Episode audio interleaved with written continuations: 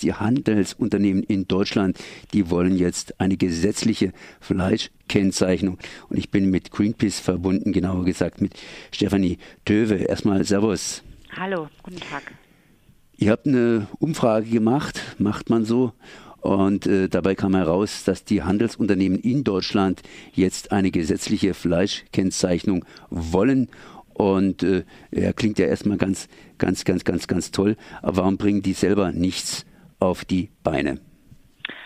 Die bringen was auf die Beine, beziehungsweise es gibt einen Händler, der etwas auf die Beine äh, gestellt hat. Das ist äh, der Discounter Lidl, die nach einer sehr langen ähm, Kampagnenphase unsererseits äh, mit dem Vorschlag ähm, an die Öffentlichkeit getreten sind, endlich ihre Frischfleischprodukte ähm, zu kennzeichnen, also alle Frischfleischprodukte, die sie unter ihren Eigenmarken bundesweit anbieten, so auszuzeichnen, dass der Verbraucher erkennen kann, aus welcher Tierhaltung das ähm, Fleisch äh, kam.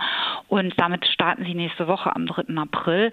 Und ähm, damit geht dieser Händler eben einen ersten Schritt und der Handel, sowas wie Edeka, Rewe, Teegut und die, die anderen, die es noch alle gibt, Aldi Nord, Aldi Süd, ähm, die haben das natürlich jetzt auch, mitbekommen und das hat eine große Diskussion ausgelöst.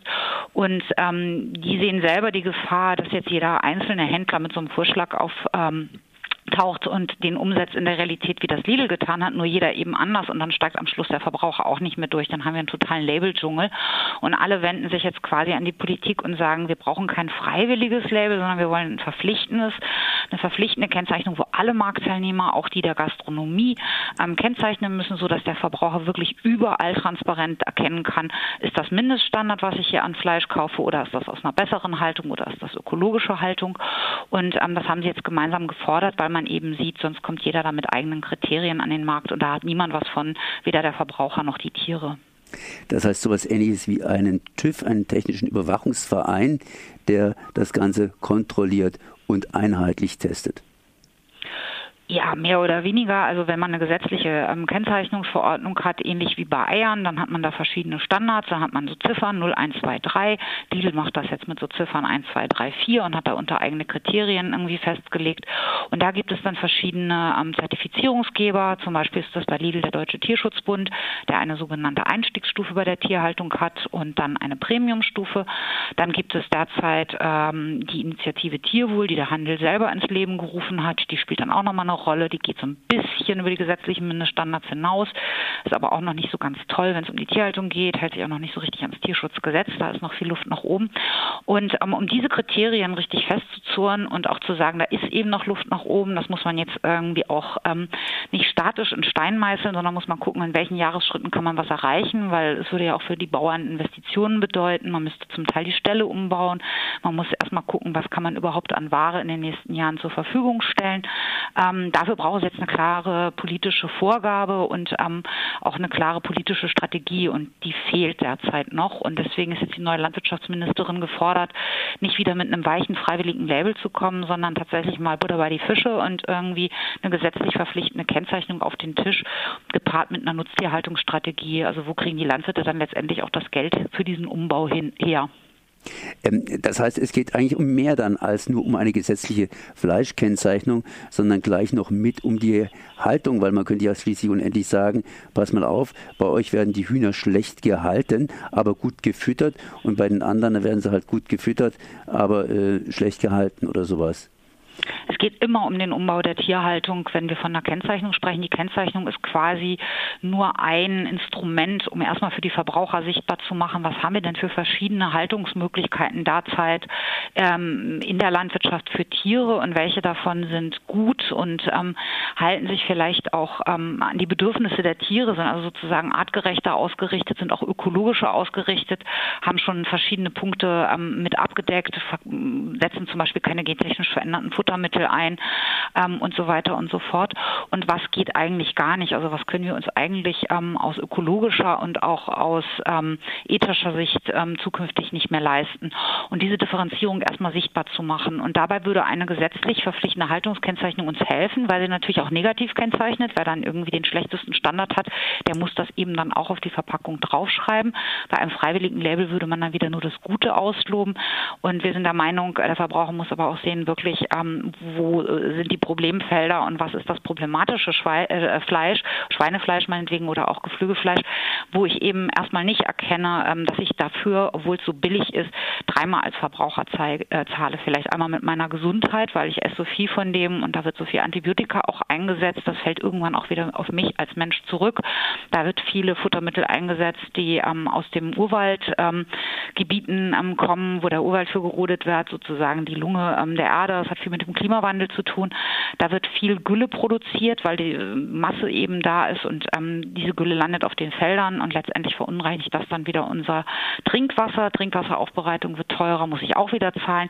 Also das kenntlich zu machen, den Verbraucher dazu informieren, zu sagen, lass da lieber die Finger von, isst nicht jeden Tag Fleisch, guck, was ist äh, gutes Fleisch. Das kostet dann auch mehr, das hat dann irgendwie eine höhere Einstufung.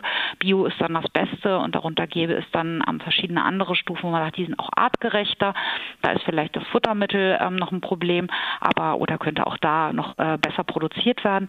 Aber da kann man dann schon mal sehen, die Unterschiede auch im Preis und ähm, das wünschen wir uns über so eine Haltungskennzeichnung und das wäre eben der erste Schritt, ähm, aber nicht der ausreichende Schritt, um jetzt die Tierhaltung in Deutschland zu verändern. Und das Ziel sollte sein, dass es die gesetzlichen Mindeststandards, so wie wir sie heute haben, nicht mehr gibt. Wir brauchen definitiv einen Umbau der Tierhaltung, letztendlich auch einen Abbau der Tierzahlen, wenn wir ökologisch und auch tiergerecht ähm, wirtschaften wollen. Im Eingang haben Sie ja gesagt, dass Lidl vorgeprescht ist. Hat Lidl irgendwas Härteres geliefert als die jetzigen Regelungen und hätte man sich da anpassen können? Oder ist Lidl letztendlich auch irgendwie so wachsweich reingegangen? Lidl hat jetzt erstmal einen Vorschlag gemacht, wie man Fleisch kennzeichnen kann. Das heißt erstmal nicht, äh, dass Lidl jetzt einen Vorschlag gemacht hat, äh, was ist äh, ja deren deren ähm, Nonplusultra für die Haltung, sondern die haben gesagt, wir stufen unsere ähm, Fleisch, unser Fleischsortiment ähm, kennzeichnen wir in einem vierstufigen System. Da gibt es die 1, die 2, die 3 und die 4. Die 1 ist der gesetzliche Mindeststandard, also das, was aus unserer Sicht tierschutzwidrig ist und derzeit am Markt am meisten verkauft wird.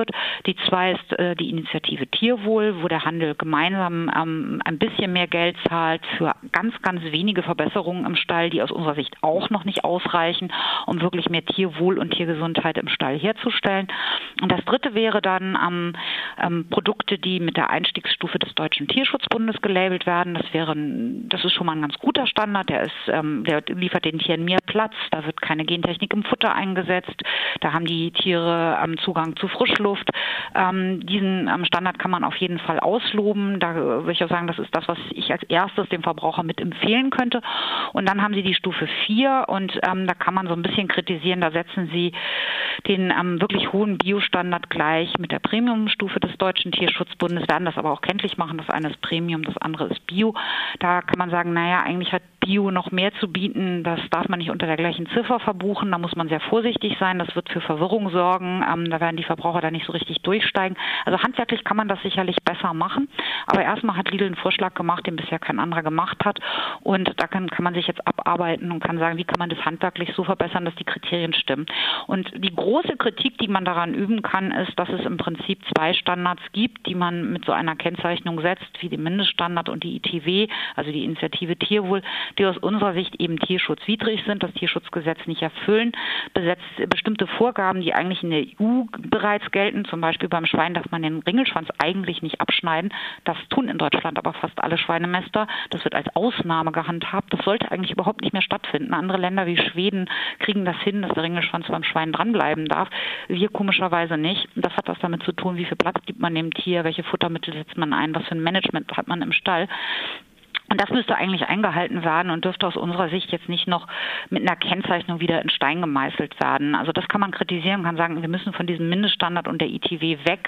Äh, wir müssen eigentlich gleich anfangen mit der Einstiegsstufe zum Beispiel des Deutschen Tierschutzbundes ähm, oder von Vier Pfoten. Da gibt es verschiedene Tierschutzorganisationen, die Kriterien aufgestellt haben.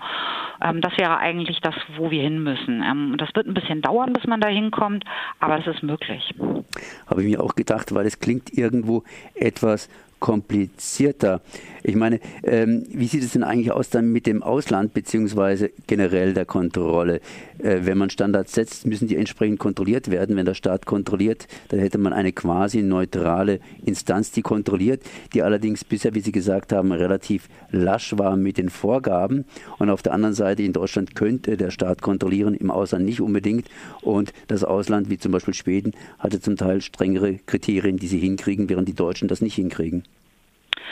Also es ist möglich, das EU-konform einzurichten, auch eine gesetzlich verpflichtende Haltungskennzeichnung. Wir haben dazu ein Rechtsgutachten am Anfang Januar veröffentlicht. Das ist ein bisschen juristische Auslegungssache, aber man kriegt das auf jeden Fall hin, wenn man das will. Also wenn der politische Wille besteht, könnte äh, Deutschland so eine gesetzlich verpflichtende Haltungskennzeichnung hier umsetzen, könnte damit auch als Beispiel vorangehen für eine EU-Gesetzgebung, denn immerhin haben wir das bei Eiern auch. Warum soll das nicht EU-weit auch für Fleisch gelten? Das könnte man in Brüssel versuchen, tatsächlich mal anzustoßen anzustoßen und zu sagen, hier die Deutschen äh, machen das vor.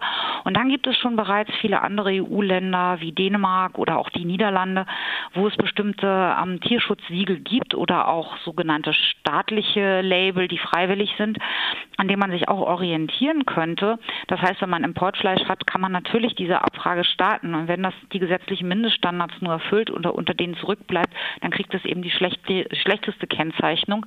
Äh, wenn es darüber hinausgeht, kann man das nach diesen Stufen einsortieren und könnte dann sagen, okay, das wäre dann vielleicht eine 1, also wenn wir jetzt bei 0, 1, 2, 3 wie bei den Eiern bleiben, oder würde man sagen, das ist Tierwohl oder es ist äh, Auslauf, also je nachdem, welches Schlagwort man dem gibt. Der Verbraucher wird sich eh eher an den Schlagworten ähm, orientieren und weniger an den Ziffern. Bei der Eierkennzeichnung weiß auch der wenigste, also die wenigsten, was 0, 1, 2, 3 ist. Die meisten wissen, okay, es gibt irgendwie Bio und es gibt Freiland und Bodenhaltung und Käfighaltung. Und das wird entscheidend sein beim Fleisch auch, wie man das dann ähm, deklarieren wird und wie man das auf der Verpackung vermarktet. Und das kriegt man durchaus mit Importfleisch auch hin, wenn man das will. Das heißt, Sie haben gute Hoffnung, dass es irgendwann mal, das heißt äh, bei der komplizierten Lage in den nächsten Zeiten, plural, äh, passiert, dass zumindest in Deutschland wir eine einheitliche Fleischkennzeichnung hinbekommen, dass sich der Verbraucher entsprechend danach orientieren kann. Ja, das hoffe ich sehr. Es wird auf jeden Fall natürlich dauern, selbst wenn das äh, Landwirtschaftsministerium jetzt diesen Weg einschlagen sollte, was es im Moment noch nicht tut, wehrt sich ja mit Händen und Füßen dagegen, obwohl der Markt gerade in seinen Forderungen ähm, praktisch äh, die Politik überholt. Wir wollen eine gesetzlich verpflichten. Also selbst der Bauernverband will das inzwischen. Also es gibt eigentlich gar keinen Grund mehr, nur noch auf einer Freiwilligkeit zu beharren, ähm, weil alle Marktteilnehmer sagen, ja, ja, das war vorher immer anders, vorher wollte das keiner. Jetzt sagen sogar alle, ja klar, wir wollen eine gesetzliche Kennzeichnung. Ähm, das heißt, äh, da steht, liegt schon mal nichts mehr im Weg. Aber selbst wenn jetzt das Landwirtschaftsministerium dann sagen würde, okay, wir machen das jetzt, wird natürlich so eine Umsetzung dauern. Da wird man noch mal ein, zwei Jahre brauchen, bis das dann tatsächlich äh, mit den ganzen Stufen, die es gehen muss, vom Bundesrat über, über, über, also die ganzen Abstimmungsprozesse, bis das durch wäre. Und in der Zeit muss man natürlich schauen, was wird der Markt selber machen. Werden jetzt nach Lidl, Aldi und Co. folgen und eigene Kennzeichnungen auf den Markt bringen oder wird sich die Branche nochmal als Initiative eine, eine Kennzeichnung, auf eine Kennzeichnung gemeinsam einigen können, die man dann vielleicht auch für die Gesetzesvorlage ähm, nutzen wird. Ähm, da ist jetzt auf jeden Fall noch viel Spielraum und ähm, auf jeden Fall ist da viel Bewegung und daher bin ich erstmal ganz guter Hoffnung. Dann danke ich mal Stefanie Töwe vom Greenpeace für diese Informationen zur geforderten gesetzlichen Fleischkennzeichnungspflicht. Und äh, naja, schauen wir mal, was bei rauskommt. Merci.